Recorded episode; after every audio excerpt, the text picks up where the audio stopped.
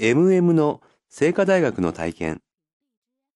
MM は聖火大学を探して道に迷った。運よく上品で礼儀正しそうな本を数冊抱えた教授を見つけて尋ねた。